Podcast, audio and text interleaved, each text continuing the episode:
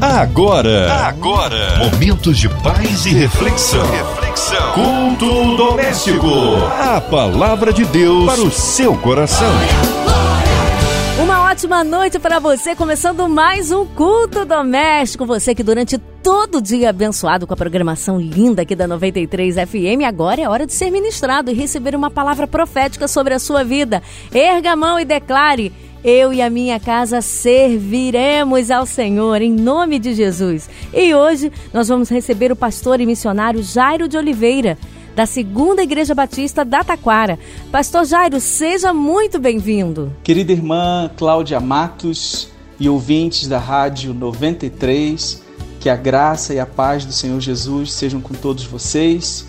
Aqui, pastor Jairo de Oliveira tendo o privilégio, a alegria, a honra de mais uma vez participar do culto doméstico da Rádio 93. Aleluia! Que prazer, pastor, recebê-lo aqui. Glória a Deus, que o Senhor possa usá-lo poderosamente nesta noite. E a nossa leitura bíblica, pastor Jairo, se encontra onde? Eu gostaria de convidar a todos os ouvintes a lerem comigo o texto bíblico. A nossa leitura de hoje está no primeiro livro dos Reis, capítulo 18, e eu vou fazer a leitura dos versículos de 30 a 39. A palavra de Deus para o seu coração. Convido a todos a abrirem suas Bíblias, a acessarem o texto bíblico no primeiro livro dos Reis, capítulo 18, de 30 a 39. Eu farei a leitura aqui na minha versão, na minha Bíblia de leitura pessoal, e peço que o ouvinte me acompanhe. E a palavra de Deus, no primeiro livro dos Reis, capítulo 18, a partir do versículo 30, nos diz assim: Então Elias disse a todo o povo: Aproximem-se de mim, e todo o povo se aproximou dele. Elias restaurou o altar do Senhor que estava em ruínas. Pegou doze pedras, segundo o número das tribos dos filhos de Jacó, a quem tinha vindo a palavra do Senhor, dizendo: O seu nome será Israel. Com aquelas pedras edificou o altar em nome do Senhor. Ao redor dele fez uma vala capaz de conter duas medidas de sementes. E então armou a lenha, cortou o novilho em pedaços e os pôs sobre a lenha. Então disse: Encham quatro cântaros com água e derramem sobre o holocausto e sobre a lenha. Disse ainda: Façam isso outra vez, e eles o fizeram. Disse mais: Façam isso pela terceira vez, e eles o fizeram pela terceira vez. A água escorria do altar e enchia também a vala aberta. Quando chegou a hora do sacrifício da tarde, o profeta Elias se aproximou do altar e disse: Ó Senhor, Deus de Abraão, de Isaque e de Israel, que hoje se fique sabendo que tu és Deus em Israel e que eu sou teu servo e que, segundo a tua palavra, fiz todas estas coisas.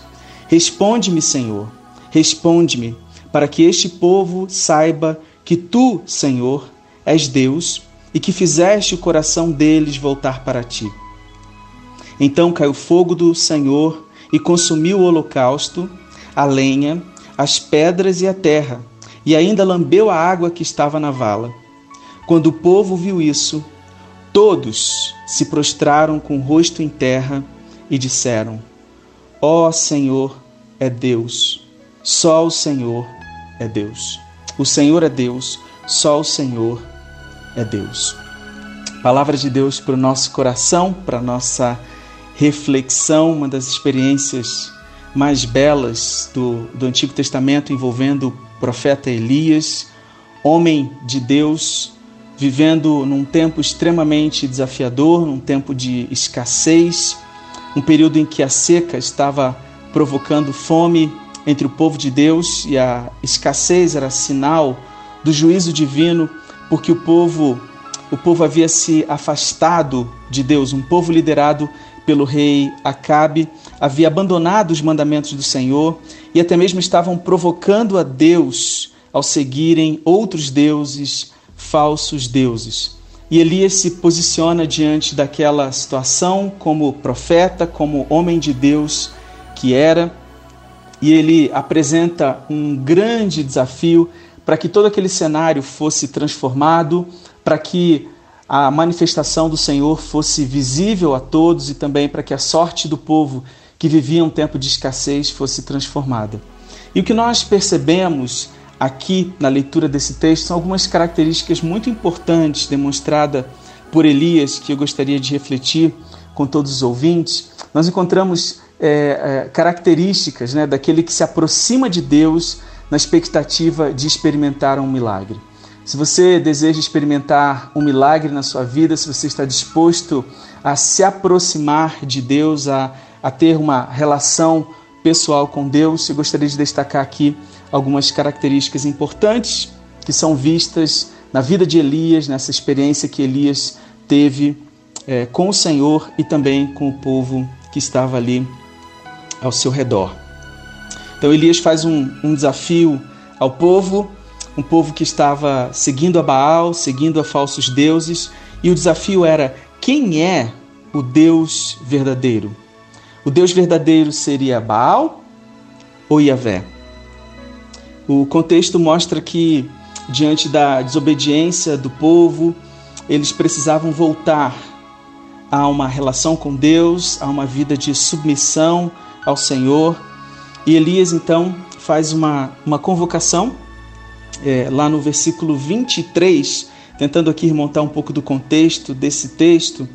A palavra vai nos dizer: Tragam agora dois novilhos, eles que escolham para si um dos novilhos e, cortando-o em pedaços, o ponham sobre a lenha, porém não ponham fogo. Eu prepararei o outro novilho e o porei sobre a lenha, mas não porei fogo. Diante da atitude desobediente, desobediente do povo de seguir a falsos deuses, Elias faz então esse desafio, convocando os profetas de Baal, para que, diante de um animal que seria sacrificado e apresentado a Baal, o desafio era que eles clamassem ao seu Deus para que fogo do céu viesse sobre o sacrifício e consumisse o sacrifício numa prova de que Baal era o Deus verdadeiro. No entanto, se isso não acontecesse, Elias também prepararia um altar ao Deus Yahvé, e ele clamaria ao Deus Yahvé, ou Jeová, pedindo para que uma manifestação sobrenatural, para que fogo do céu viesse e consumisse aquele sacrifício. E o Deus que respondesse a esse desafio seria é, demonstrado, seria provado como Deus verdadeiro. Assim o povo reconheceria quem era o Deus verdadeiro. No texto que lemos, então, nós vemos no versículo 30, quando Elias vai preparar o seu sacrifício, uma vez que os profetas de Baal haviam preparado o seu sacrifício, clamado aos Deus, ao Deus uh, Baal, é, gritado alto, eles haviam até mesmo se mutilado numa tentativa de chamar a atenção do seu Deus, de provocar uma ação do seu Deus diante daquele desafio. E uma vez que Baal não respondeu, Elias prepara uh, o, o seu sacrifício. Versículo 30. Então Elias disse a todo o povo: Aproximem-se de mim, e todo o povo se aproximou dele. Elias restaurou o altar do Senhor que estava em ruínas. O povo havia abandonado a Deus, ao Deus Yahvé, ao Deus Eu Sou, de modo que o seu altar, o altar de adoração a Deus, estava em ruínas. E a primeira característica que vemos aqui é o zelo o zelo de Elias ao restaurar o altar do Senhor que estava em ruínas. Ele não apenas clama a Deus, ele não apenas clama por fogo do céu, mas em primeiro lugar, demonstrando um zelo característico de alguém que ama a Deus, que serve a Deus, que conhece a Deus, ele então prepara, ele restaura o altar do Senhor que estava abandonado que estava desprezado, que estava em ruínas. No versículo 31, então, a palavra nos diz: pegou doze pedras, segundo o número das tribos dos filhos de Jacó, a quem tinha vindo a palavra do Senhor, dizendo: Seu nome será Israel.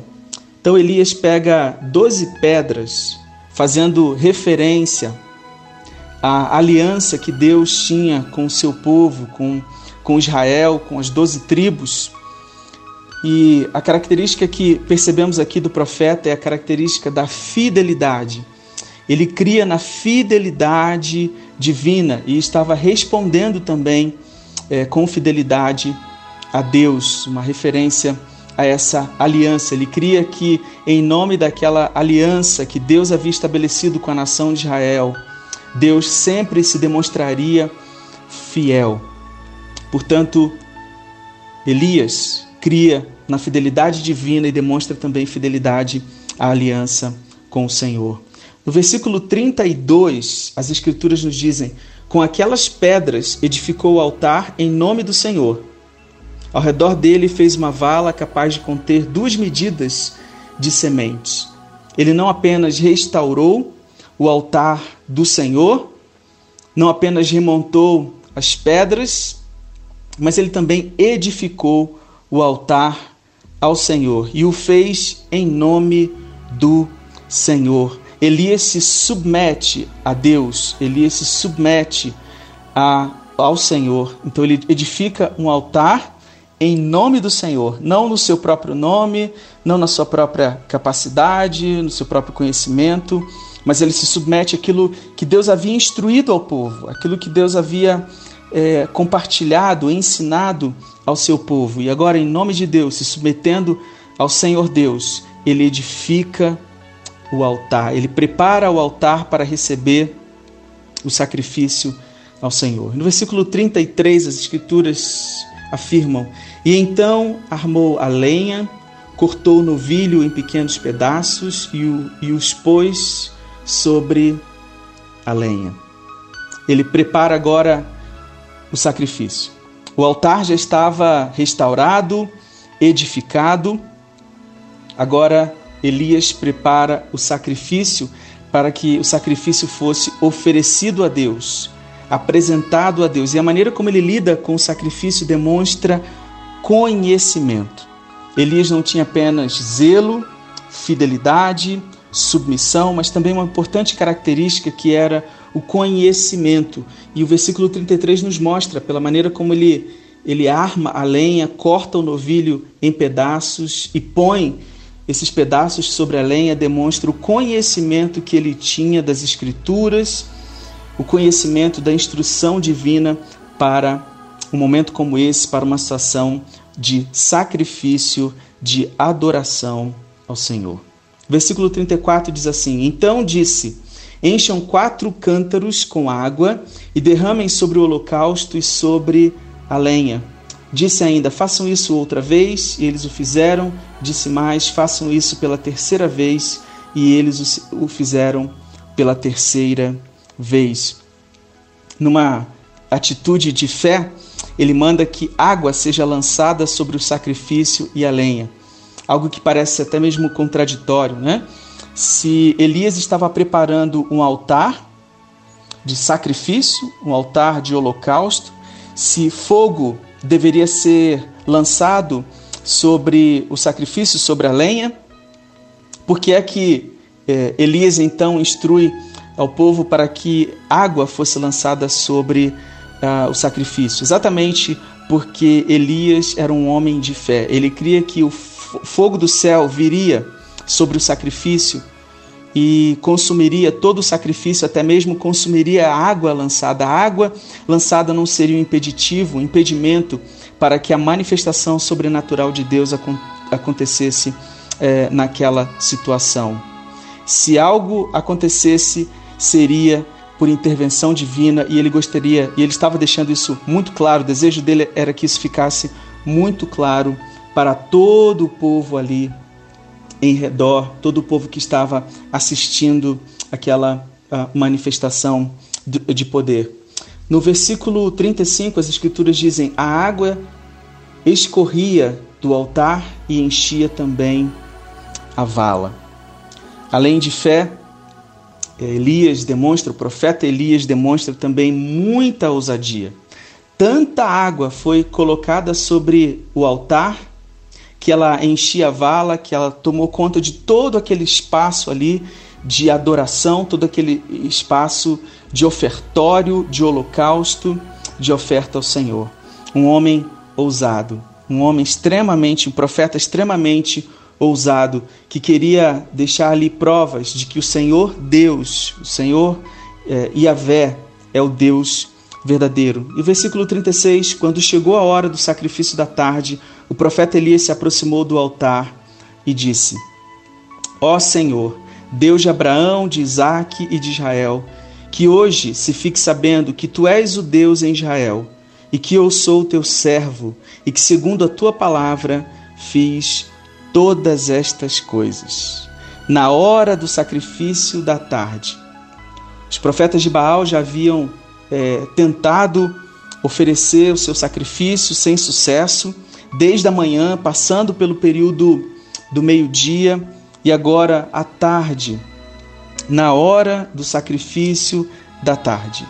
Uma outra característica de Elias foi a paciência. Ele esperou o momento certo, segundo o costume da época, segundo a instrução do Senhor, ele espera o momento certo pacientemente, para que o nome de Deus fosse invocado e o sacrifício fosse oferecido ao Senhor. Versículo 37: Responde-me, Senhor, responde-me, para que este povo saiba que tu és Senhor, que tu, Senhor, és Deus que fizeste o coração deles voltar para ti. Versículo 37 demonstra um homem que tinha intimidade com Deus. Responde-me, Senhor. Eu falo contigo. Eu não exijo, eu não te dou ordens, mas eu converso contigo, eu falo contigo. Há uma relação aqui de, de, de intimidade. E agora Elias está pedindo que o Senhor lhe respondesse, que o Senhor falasse com ele, que o Senhor atendesse ao seu pedido com o propósito de que Deus fosse glorificado e também que o povo fosse alcançado, que o povo fosse convertido, que o povo se reconciliasse com Deus. No último versículo aqui da nossa leitura, o versículo 38, nós temos a resposta divina. De forma extraordinária, Deus responde à oração, ao pedido de Elias e as Escrituras nos dizem assim: Então caiu fogo do Senhor e consumiu o holocausto, a lenha, as pedras e a terra, e ainda lambeu a água que estava na vala. Caiu fogo do céu, fogo do Senhor, e consumiu tudo que estava ali no ambiente do altar. O profeta Elias clama a Deus e Deus envia uma resposta, Deus opera um milagre sendo exaltado diante dos olhos do povo. Deus aceitou a oferta, Deus sinalizou do céu, Deus respondeu de forma milagrosa, Deus provou que ele era Deus a todo o povo que estava ali ao redor de Elias.